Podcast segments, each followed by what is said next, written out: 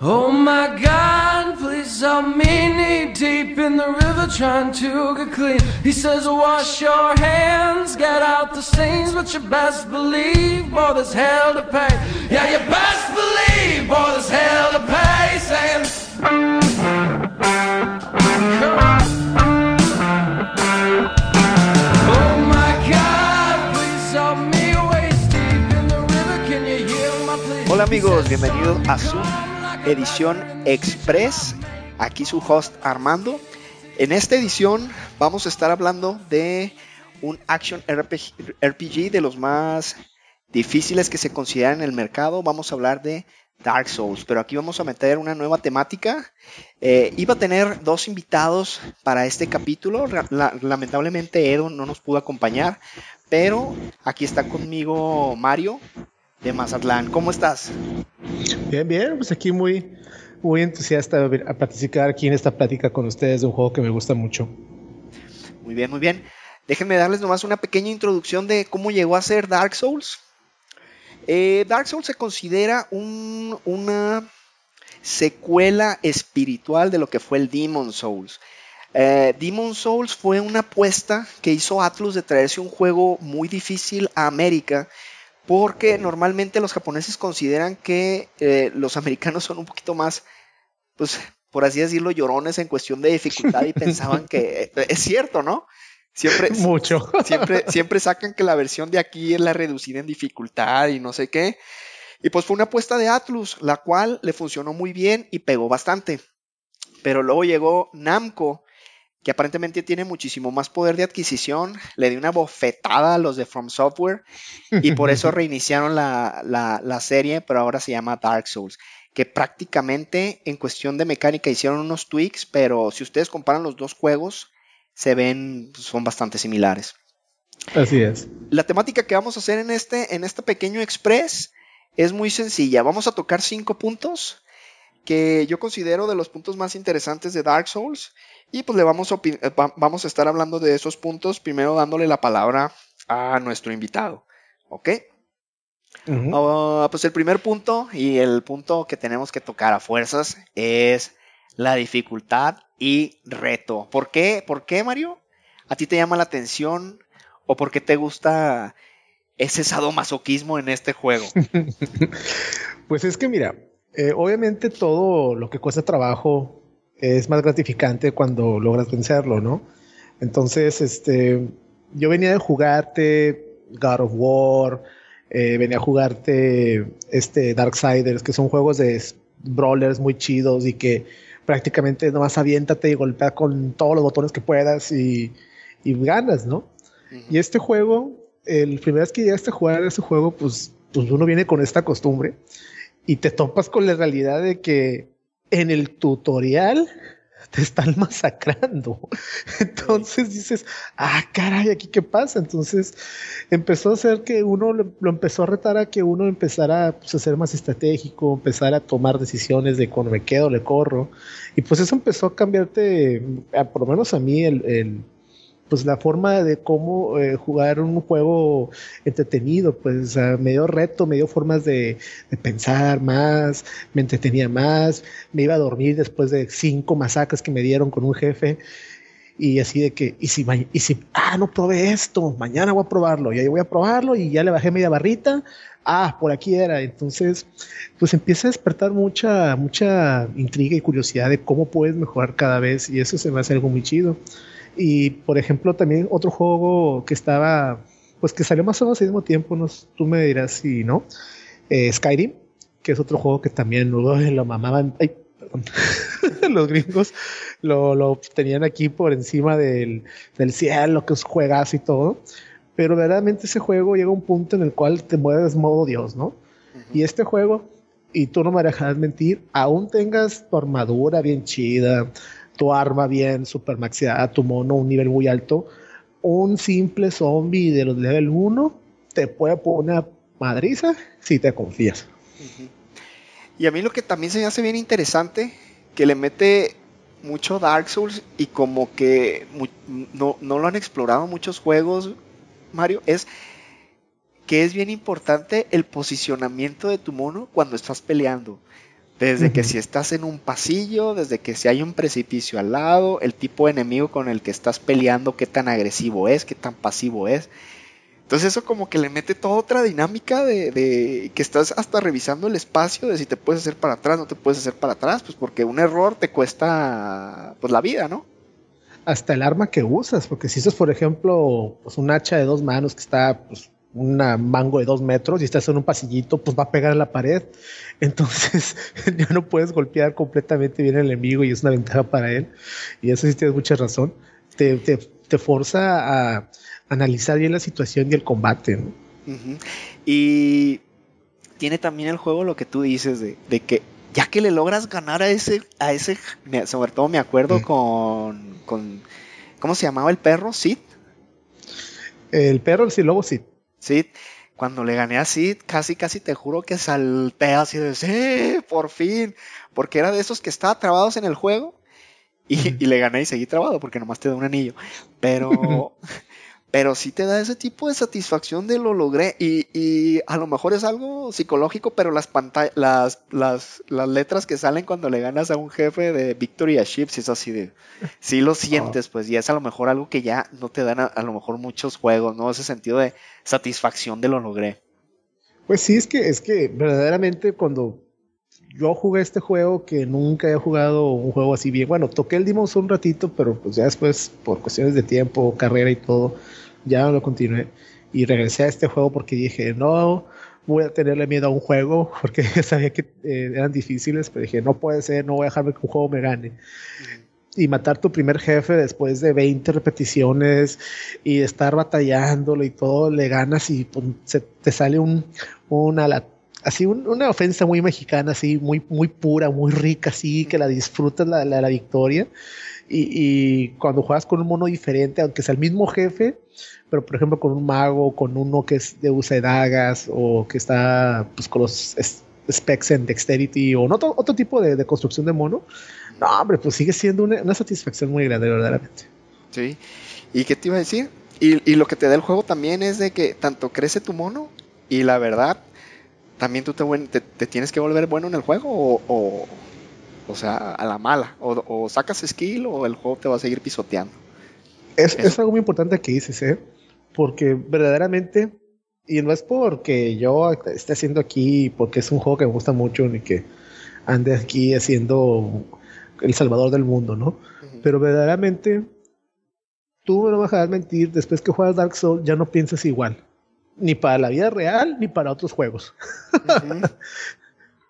Porque ahora tienes que tomas un poquito hasta más cautela, empiezas a evaluar más, por ejemplo, a ver qué me conviene, me arriesgo teniendo tanto esto o mejor me guardo y entonces también a veces aquí, bueno, yo lo he experimentado yo en mi trabajo, a veces, bueno, me arriesgo, no me arriesgo, te hace ser un poquito más, más cuidadoso, más calculador, bueno, eso yo lo que yo obtuve, la verdad, y te lo, te lo aseguro que después que juegue Dark Souls y este tipo de dificultad, esta forma de hacerte pensar diferente, uh -huh. verdaderamente a mí sí me impactó.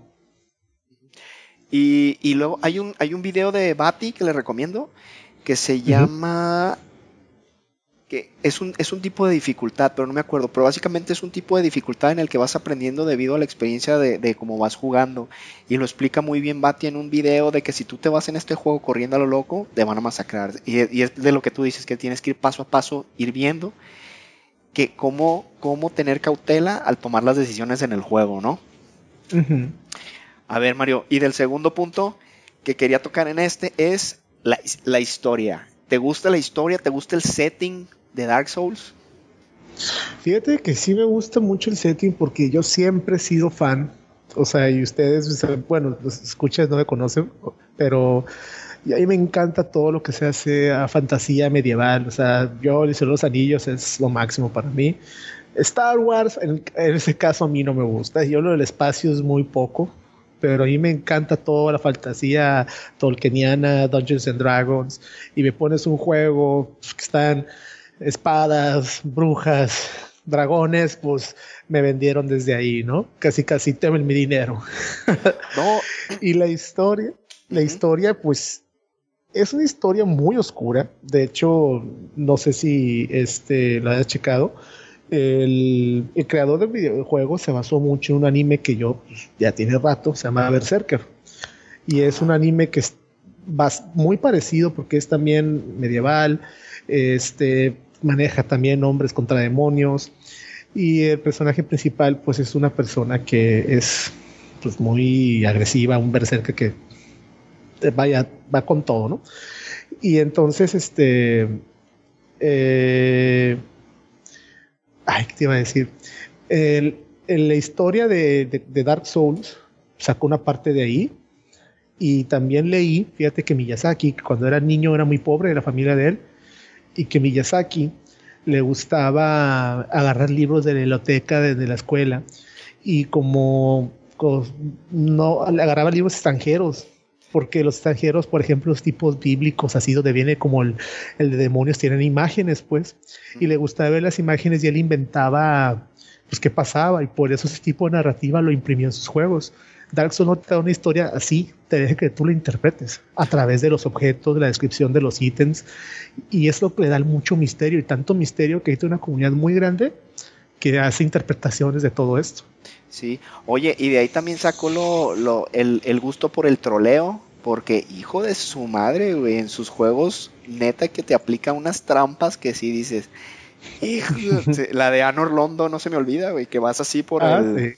Por el puentecito y nomás te caen las flechas del tamaño de lanzas para que te caigas. Esa es, esa es parte como, ¿cómo le dicen? Como una prueba de fuego de todo el que juega Dark Souls, yo creo. Sí, es un filtro para ver si aguantas la frustración que te produce esa parte. eso, eso también me gustó mucho del Dark Souls, de que no te, de, entrada, no, no te llevan de la manita de, ah, mira, esto es lo que está pasando, o esto está bien, o esto está mal. Tienes que leer muchísimo entre líneas para poder entender más o menos por dónde va la cosa. Porque ya ves que hasta el juego tiene dos finales y los dos se dejan mucho a la interpretación de si tomaste la decisión correcta. Tanto por si reiniciaste el ciclo o lo mataste, pues ya para que empiece, ¿cómo le dicen? La era del hombre, ¿no? Es que ahí está la cosa. Este, como dices tú, no sabes cuál es el final, pero verdaderamente eh, pues te pones a ver cuenta el juego de Dark Souls, el final, o sea, que si, que si dejas la, era del fuego o dejas la era de la oscuridad, lo que importa Dark Souls es toda tu travesía llegar a ese punto, pues es todo lo que hiciste para poder alcanzar eso. Eso es más, no es que va a continuar en mi opinión, sino lo, cómo llegaste ahí. Es, una historia del camino, no del fin. Porque eh, dentro de las historias de Dark Souls, el primer Dark Souls empieza todo este rollo que es el ciclo del, del, fuego, pues, de que la luz viene, la luz se va. Y, como dices tú, te dan dos finales. Sí, y, y oh mi Dios, ahorita que dices todo esto de lo que presentan en el ciclo y lo que no mencionamos a, mejor, a lo mejor en la cuestión de dificultad, qué buen diseño de, de, jefes tiene este juego, ¿no? que todos presentan un reto, todos son diferentes, todos tienes que aprender o te van a hacer pedazos. Y lo mejor de todo es que hay jefes ¿Te acuerdas de la... Eh, bueno, eso lo voy a guardar para otra sección mejor. Ok. Porque es una... Pero, por ejemplo, hay jefes que rompen con todo el esquema que había habido en videojuegos desde siempre. O sea, como tú, un soldadito con tu espadita y tu escudito vas a pelear contra un dragón tamaño dos pantallas que te tira fuego y, y, estás en un puente, o sea, ¿a dónde corres? Entonces, llegas ahí, pues te quedas así, pues todo, pues anonadado, ¿no? Todo sorprendido, paralizado. ¿Qué hago? ¿Cómo ves este canijo? Y pues poco a poco te empiezas a dar cuenta que pues por ahí una escalera, te puedes esconder, tienes que leer los patrones del, dragón. Cuando empieza a mover la cola así, va a ser el, el fuego que cubre todo el puente es para que corras. Entonces, realmente te hace que analices bien y es analizar, analizar y pues probar, probar muchas veces este, tus, tus teorías para ver cuál funcionó y no y ajustar estrategias. Es, es un entretenido, te mantiene activo, no te deja que te aburras. Y sí, es lo que dice, sobre todo ahí. O sea, la estrategia es no pelear con el dragón. O sea, pasarle por un lado porque no le vas a poder ganar en ese punto del juego. Y tú como que siempre traes, ah, no, si ya lo pusieron aquí es porque me lo puedo, pues ya le puedo dar en la torre, ¿no? Como las calaquitas también que están luego, luego abajo antes de las criptas. Que, es, que yo creo que a todos les dieron ahí un parry y los mataron, ¿no? Así. esas calacas son así como, como el, no es el primero o el segundo, pero es así como la prueba de paciencia. A ver si agarras el rollo que este juego no te va a decir, mira, por aquí está el camino fácil, ¿eh? Por aquí, por aquí. Este juego te va a decir, a ver, investigale. Si estás viendo que te están masacrando estas calacas que están súper fuertes, con tu espada rota escudo de madera así que parece tapa de una olla, este, si, ¿por qué sigues de terco? Busca otro lugar. Entonces, pues todos caímos en eso, pues porque pues no conoces el juego y como te digo y como hemos hablado, el juego no te agarra de la mano. El juego te dice, búscale, inviértele tiempo, ponle coco. Si ya ves que por aquí no puedes, pues busca otro lugar, pero nunca faltaba el terco que estaba tratando de matar una calaca y se dio cuenta que no sirvió de nada porque se revive. Oye, y, aprovechando, porque este, de hecho va a ser como segue para el punto 3 del World Design. Tú que ya jugaste los tres Dark Souls, ¿sigues considerando el 1 como el que tiene el mejor diseño de mapa? ¿O ahí se da con el, el, 2? Sé que no, pero ¿qué tal el 3? Es que fíjate que ya que juego los tres es, es muy difícil, porque mira, el 1 eh, fue muy, muy padre, muy mágico, porque todo el mundo estaba entrelazado. Parecía que estaba recorrido verdaderamente pues, una ciudad gigante y las transiciones que hacían se veían orgánicas. O sea, tú bajas una escalera, pues llegabas a una cloaca y la cloaca te conectaba a una ciudad subterránea que es el pantano maldito que todo el mundo odia. Y resulta que ese, ese pantano caminas pues un pedacito y en una escalera muy alta llegas y empiezas atrás de donde empezaste. Entonces se ve cíclico esa parte, ¿no? Pero también te fijaste que la primera parte del juego se llevaba a cabo en esta parte que era pues conectada, ¿no? Las demás partes empezaban a hacerse como te teletransportabas para acá, te llevaba una gárgola, algo. Porque también eh, eso fue muy dialogado, porque el Dark Souls 2, que por qué estaban haciendo que teletransportación, que le arruinaban el, el setting.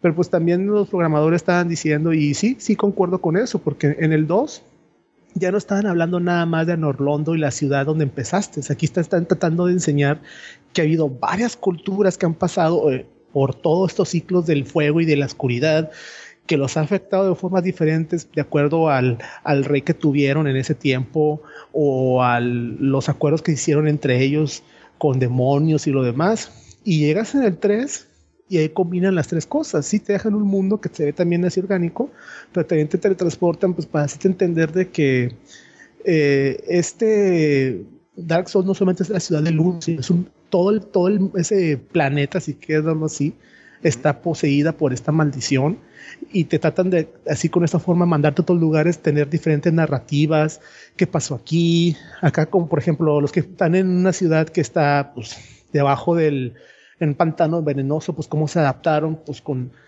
pues haciendo magias así que han de veneno y usando ropas muy diferentes. En cambio, los que vivían en lugares fríos, pues como lo hicieron, pues ahora usan magia de hielo. Entonces se me hizo muy expansivo.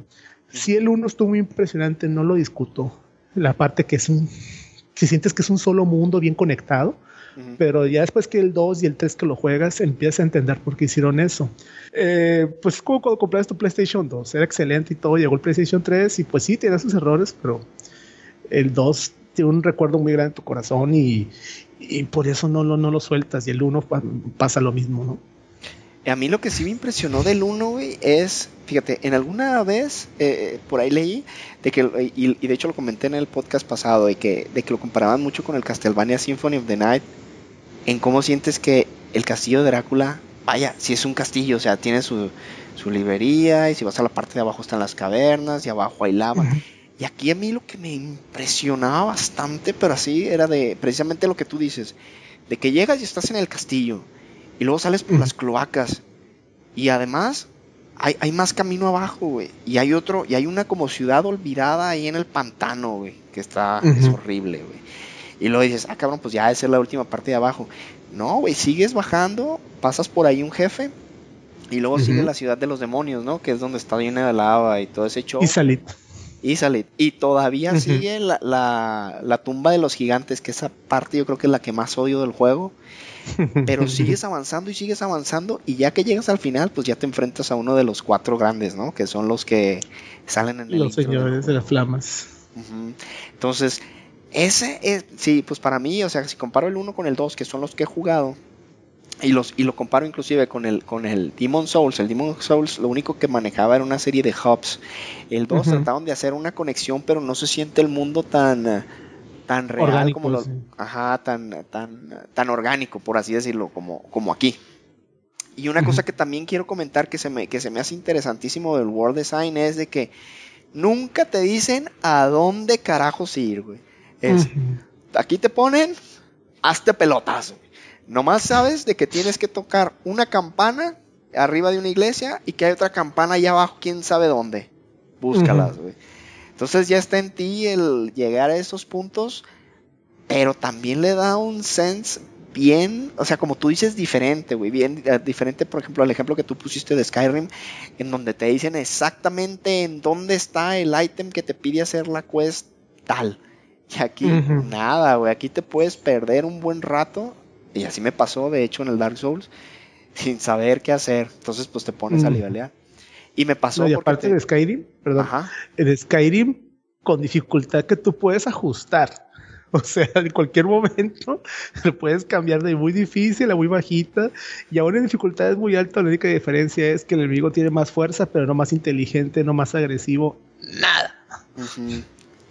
Oye, ¿Y qué me dices del, especial modo multijugador que tiene este juego de multiplayer? ¿Te gusta, no te gusta? ¿Lo usas, no lo usas? Pues mira, es, ¿Te invaden, no te invaden? Es una relación de amor-odio con el multiplayer. De hecho, el multiplayer yo lo empecé a experimentar más en el 2 y en el 3 que en el 1, porque el 1, pues cuando yo entré a jugar Dark Souls, el 1 en, en, PC, yo lo jugué en PlayStation 3. Entonces el, Dark Souls de PC fue un gran, gran fiasco que los programadores de Front Software o Bandai o Namco Bandai no supieron hacer el port adecuadamente a la computadora. Y entonces este, usaban lo que era el servicio de jugadores eh, de videojuegos que parecido al Xbox Live, pero 20 mil veces más chafa y corriente que era eh, Games, for, Games for Windows. Entonces era un show para poder este, conectarte para invadir a una persona o para que te invadieran, para el caso, ¿no? Y eso, pues, a mí la verdad, el 1 casi no experimenté eso. Pero en el 2 y en el 3 sí lo experimenté. ¿Quieres, ¿quieres explicarles a ¿Ah? los escuchas, perdón, más o menos cómo funciona esto de la invasión? Porque igual y muchos no saben cómo está el rollo. Ah, ok. Y se me hace súper original, güey, que no lo he visto en ningún otro juego. Ok.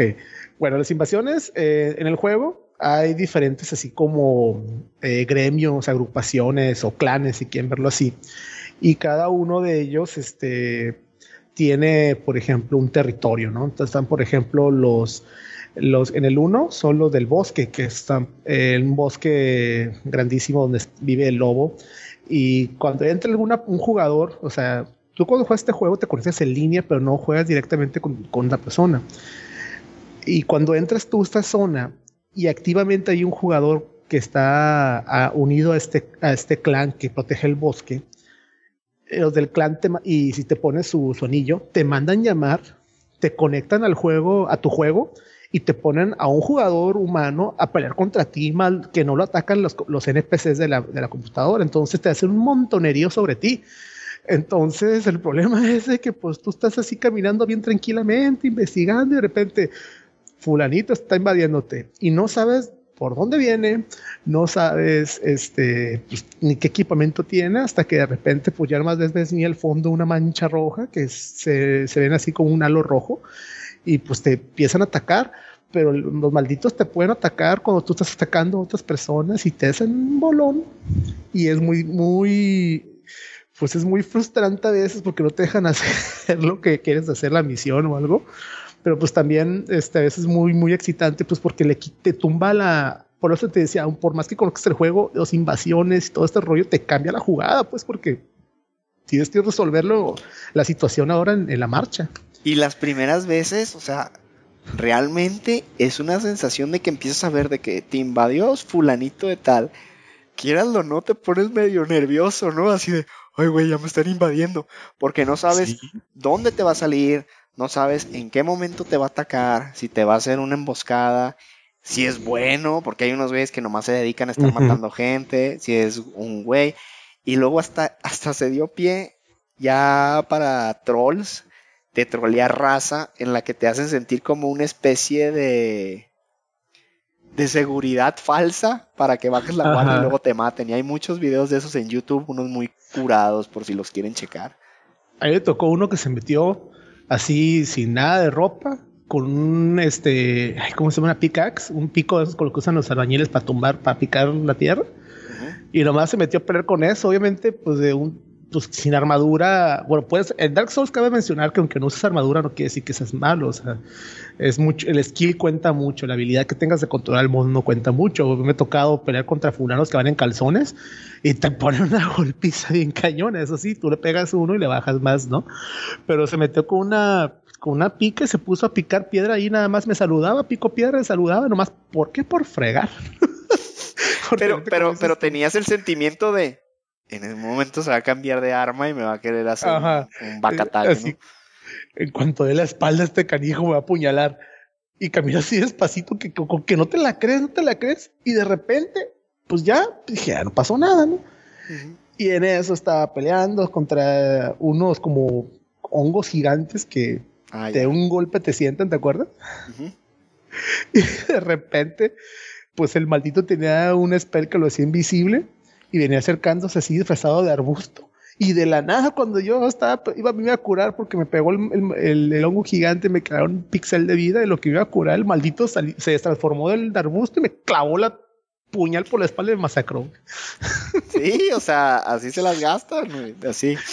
Pero ese sentimiento, y eso se me hace bien original y no lo ha hecho ningún otro juego. También cabe mencionar de que en este, en este juego estás en dos estatus, en, en el Hollow que es como, estás en un modo zombie, por así decirlo, y vivo.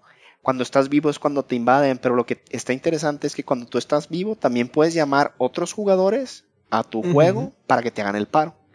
Entonces está esa mecánica en la que a lo mejor puedes jalar raza para hacerte el paro, pero es bien chistoso porque a veces tú dices, ay, a huevo, me invadieron, pero aquí hay un simbolito para traerme a este güey, ya te lo traes. Y ya, connection fail. No, no pudimos jalar esto, no, no. y pues ni pedo para darle adelante, pero esa mecánica está muy padre. Yo fíjate que pude jugar con Dude, güey. El, el, el, más, más, más que nada el, el, Demons, no tanto el, el Dark Souls.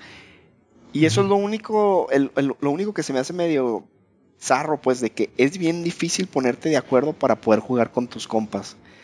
Porque como tienes que poner tu simbolito en el piso, tiene que aparecer en el server de él y que te pueda jalar, es un cohete. Y, pero pues lo han mantenido así por lo mismo, para que no te... Ah, y además no te puedes comunicar de manera, o sea, de ninguna manera con, las personas que, que, que, te invaden ni con las que jalas para que te hagan el paro. ¿No? Con puras señas y gestos, como si fuera charadas. Exactamente. Oye, se nos iba a mencionar una cosa muy importante de Dark Souls, de que si el juego no te da ni una pista, no te educa, no nada, y, lo, y la parte muy importante, de hecho, y ahorita me un poquito, todos cuando se conecta, juegas Dark Souls te conectas a internet, y lo que puedes ver, lo que te ayuda también en eso, eh, la comunidad de videojugadores te ayudan a, acabar el juego, entre todos los jugadores ayudan a acabarlo, porque puedes dejarte pistas apuntadas en el piso, o puedes ver, por ejemplo, los manchas de sangre donde ellos murieron y te enseñan así como una especie de animación de cómo fue que murió, y entonces esta forma te ayuda también a prevenirte, descubrir, te dan pistas para poder el juego vencerlo. Eso también es muy buena. Y también te pueden mandar mensajes, que muchos mensajes también son mentiras, así que tengan cuidado. sí, aquí aviéntate aquí, hay un tesoro, y ahí vas y muerto. llegué a caer en esas, güey. Ah, todos, todos todos por ahí. Oye, una cosa que se me olvidó, perdón, del World Design, del World Design y, y, y sí lo quería comentar, es de que antes de pasar ya al último punto, que es el de el mayor como perturbación que te haya dado el juego, uno que quería nomás mencionar del World Design que a mí sí me quedé. El juego no es de terror, pero la parte a mí que me perturbó muchísimo, Mario, no sé si te acuerdas, en el All Londo, cuando bajas el agua y vas a pelear contra los Four Kings, que ves a todos los muertos, a todos los corpses que están ahí ahogados, pero que se ven como que trataban de llegar a la orilla, o sea, de que Literalmente tapizado el piso. Tapizado el piso de, gente que se trató, porque se supone que, Old, que Londo lo abandonaron porque hubo una inundación. Pero en la primera parte del juego estás como que por la parte de arriba. Tienes que hacer unas cuantas cosas en el juego, baja el agua y luego estás en la parte de abajo. Pero ya que estás en la parte de abajo es así como que dices, güey, estaba aquí en la parte de arriba y como que no, no, no, no, no sabía que así estaba la situación debajo del agua, güey. Y, no es como que un juego de terror, pero es medio perturbante, ¿no? ¿no? No sé si a ti te sentiste eso en, el juego. ¿Qué es lo que trata Pues yo hice, ahí me perturbó esa zona porque peleas contra fantasmas. Y lo peor del caso es que esos fantasmas, pues los fantasmas no son corpóreos, entonces tenías que pasar por ahí de alguna forma, pero pues no puedes defenderte, no puedes pegarle hasta que entiendes que tienes que usar un ítem que te permitía así como que poder golpear a los fantasmas, pero de repente había un cuartito un cuartito en el cual, y esos fantasmas supuestamente son como las almas de todos los que vivían ahí, pues que te están pues ahí acosando, pues para que no, no vayas a perturbar al, boss, que son los cuatro reyes. Hay un cuartito que de repente te, te dejan venir porque pueden atravesar paredes, claro, y tienen brazos, brazos que se extienden como guadañas y que te pueden agarrar como de tres metros. Se parecen, te rodean como diez y entonces tú, mamá, ¿qué hago aquí? Rodar, rodar, rodar. Ah, y aparte, eh, como les digo, la parte al inicio está llena de agua y si te caes al agua, te mueres. Ah, sí. El, el World Design que más me gustó a mí, y de hecho otra cosa que también vale la pena mencionar, fue a Norlondo, porque yo cuando lo vi se me hizo arquitectónicamente súper así hermoso, estético. Y resulta que esa, ese a Norlondo, el castillo de donde estaba el, pues, el gran señor del, uno de los cuatro lords grandes que pues, que ayudaban a hacer que la era del fuego y la luz creciera, que es Win. Eh, estaba basada en una capilla muy famosa europea, o sea, que Miyazaki mandó a todos sus artistas, diseñadores del juego a que tomaran sus notas este, visuales para dar al juego una representación más realista. Y entonces ves la catedral y está hermosísima, los candelabros, todo, o sea, el, todo ese, que es que estás en el palacio de uno de los más fregones del juego. ¿no? Y de las y de, los mejores jefes del juego también, yo creo, ¿no? Oh, sí. A ver, Mario, ya para terminar. Aquí podemos aquí es campo abierto, ¿eh? Puedes tomar del Demons, del Dark Souls 1, 2 y 3. ¿Cuál ha sido el mayor momento así de que te que ya sea de terror, que te haya perturbado el juego, que recuerdes? Ay, es que es que aquí como preguntarle al arcoiris cuál es su color, su color favorito. Es que, es, que tiene tanto este juego porque va desde enemigos, situaciones, cosas que te han pasado, pero algo que a mí, eh, la primera, el primer susto que me llevé yo, pues como te digo en el tutorial, que de repente, pues ahí yo voy mi caballero con su, espada rota y de repente veo un demonio tamaño pantalla, digo, ah, de seguro está handicap para que lo mate de dos golpes. ¿Cuál? Dos golpes, tres, cuatro, cinco, y apenas la bajas es un sexto de la barra y él de un solo golpe te tumba. ¿Y yo qué hago aquí? Y entonces estuve dos o tres veces viendo hasta que por fin me di cuenta que por ahí en la esquina hay una puertita que puedes correr y, por ahí escapas. Pero el momento, otro, otro momento así que me, me, dejó así de que, ay, güey, ¿qué hago? Fue en el Dark Souls 3, eh, en, el nuevo parche que sacaron, bueno, en, el penúltimo parche que sacaron nuevo, que es el, eh, el, mundo, de el mundo pintado de Ariendel. Que ¿Lo, retoman? ¿O es, otro mundo? Ahí lo que pasa, ahí lo que pasa es que el jefe de ese, de ese, de ese mundo, ay Dios, primero es una como monja que trae una llega con una guadaña. ¿Qué dices tú? Una monjita con guadaña la jefa. No me va a hacer nada de repente, se vuelve invisible. Y en cuanto apenas estoy volteando, ya tiene la guadaña sobre mi cuello. ¡Juas! Muerto. Yo, y todavía fueron, no te miento, si no fueron 50 intentos que lo maté. ¿Y qué pasa? Pues resulta que sale pues, el, como el señor de ese castillo que es un gigante como de dos pantallas de grande. Y no conforme con que estás peleando contra él, revive a la muchacha, estás peleando contra las dos. Toma. Entonces es, que comparten la barra de vida, es lo único. No es, comparte la barra de vida, sí, comparte la barra de vida, pues, pero en lo que quieres atacar a uno, el otro se está agarrando a distancia y aparte la muchacha te tira hielo y el hielo te empieza a hacer más lento y ya por fin así, después de 50 intentos los maté. Y resulta que la muchacha vuelve a revivir por última vez. O sea, tres jefes al hilo yo, sin ni una gotita de agua para curarme ni nada. ah, cómo batallé para matarla, porque obviamente la tercera versión de ella saca flamas negras y sí, un toque te está masacrando. Te queda, más te deja para que te dé las ilusiones que puedes curarte, pero no, te masacra y es fue un pleito que realmente me puso así de que, ah, sí puedo, sí puedo, sí puedo, sí, un pixel de vida y de repente un flamazo que no cambió el patrón y me mató. Y yo, no.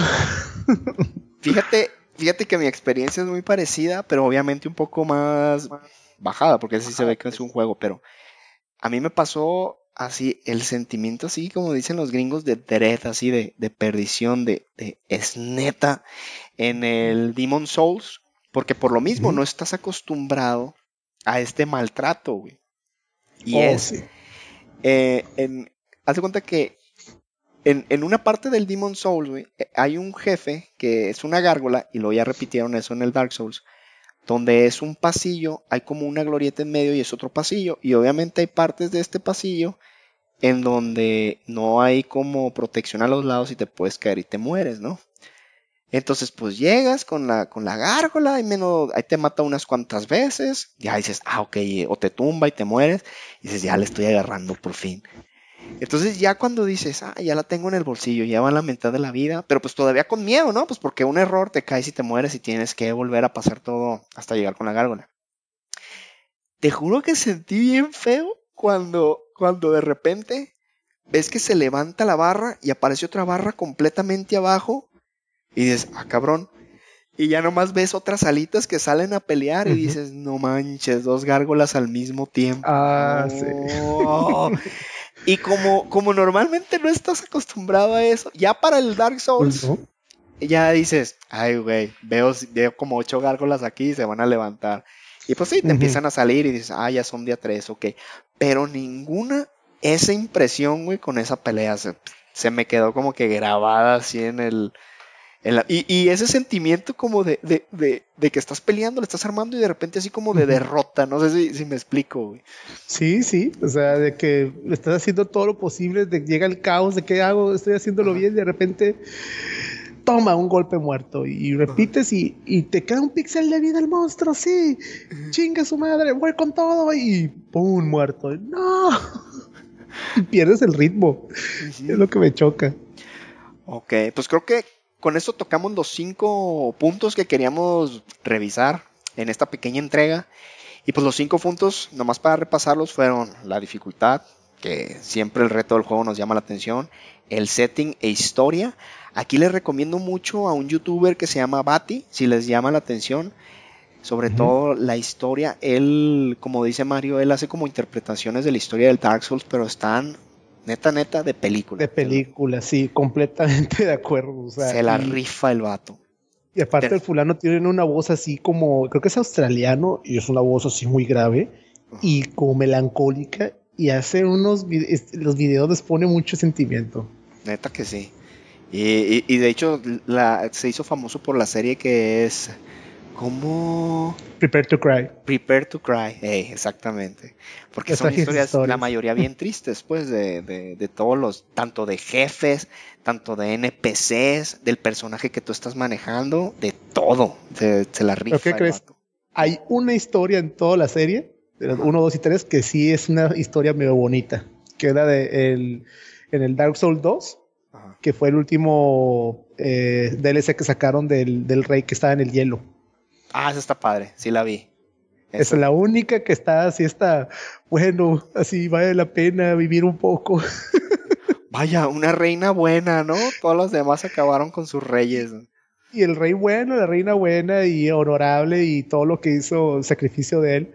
No, no, no, pues mejor que lo vayan a escuchar, están padrísimos. Y aparte este chavo edita los videos, tiene un programa especial para poder meterse al juego y agarrar ángulos y hace cuenta películas. Es súper recomendado y entretenido. A ver, el tercer punto fue World Design, el cuatro, el cómo manejan el multijugador. Y nomás el 5 como de cura fue los momentos que más nos han dado Dread en este juego. Sí. Mario, eh, ¿quieres dar algún contacto por si te quieren llamar, algo, contactarte en alguna red social o algo? Ah, pues yo siempre estoy en Facebook, muy, muy usado en Facebook. Mario Flores Audero, servidor. Pues yo tengo así un super nickname, pero pues, todo el mundo me dice el doc, pues yo soy médico. Pero ahí con mucho gusto en, Mario Flores Audelo, ahí con mucho en Facebook, ahí cotorreamos todos los videojuegos. Eh, también me gusta mucho, aparte de los Dark Souls, este, me gusta jugar mucho en línea los juegos de Blizzard. De hecho, juego mucho Overwatch, eh, Heroes of the Storm y claro, Hearthstone. De hecho, son mi, como mi, mi día a día. Ya jugar las quests y después jugar pues un ratito de Dark Souls si es que el tiempo me permite con el trabajo, ¿verdad? Y el Blizzard, pues ahí me pueden encontrar como Doc Hario. Eh, no me acuerdo bien del, del, número, pero pues luego este, ahí les ponemos en, el, en la descripción abajito. Pero pues yo con mucho gusto, me gustan mucho los videojuegos y juego mucho PC. Soy PC gamer. Ok. Completamente. aunque, se, aunque, se, enojen aquí en este podcast.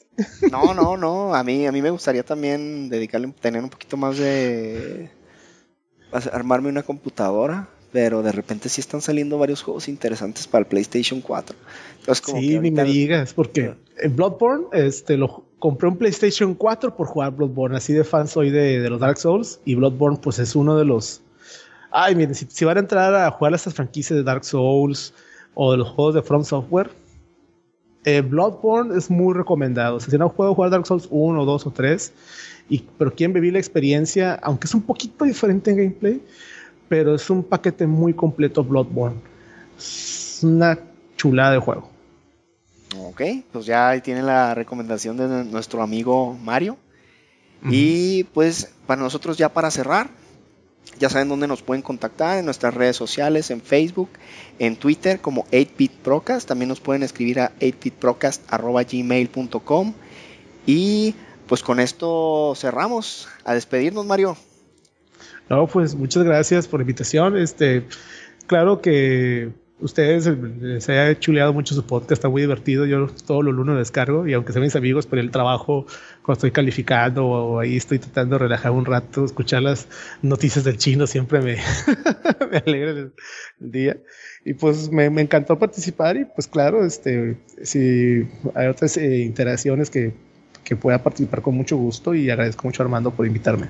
No, muchas gracias a ti por, por darnos tiempo. Igual nos fuimos un poquito largos, pero la verdad, como nos encanta esta saga, igual nos podríamos ir más tiempo, pero igual lo dejamos a lo mejor luego para e, echarnos un clavado al, eh, en, en, otra entrega, ya sea en el Dark Souls 2 o si algún día me hago de un PlayStation 4, del Bloodborne, que ya, tengo el juego, pero no tengo la consola. pero, Navidad van a bajar de precio. Ya sé, a ver en noviembre. Pero bueno, amigos, pues muchas gracias por estar con nosotros. Muchas gracias, Mario, por acompañarnos. Y nos vemos en la siguiente entrega.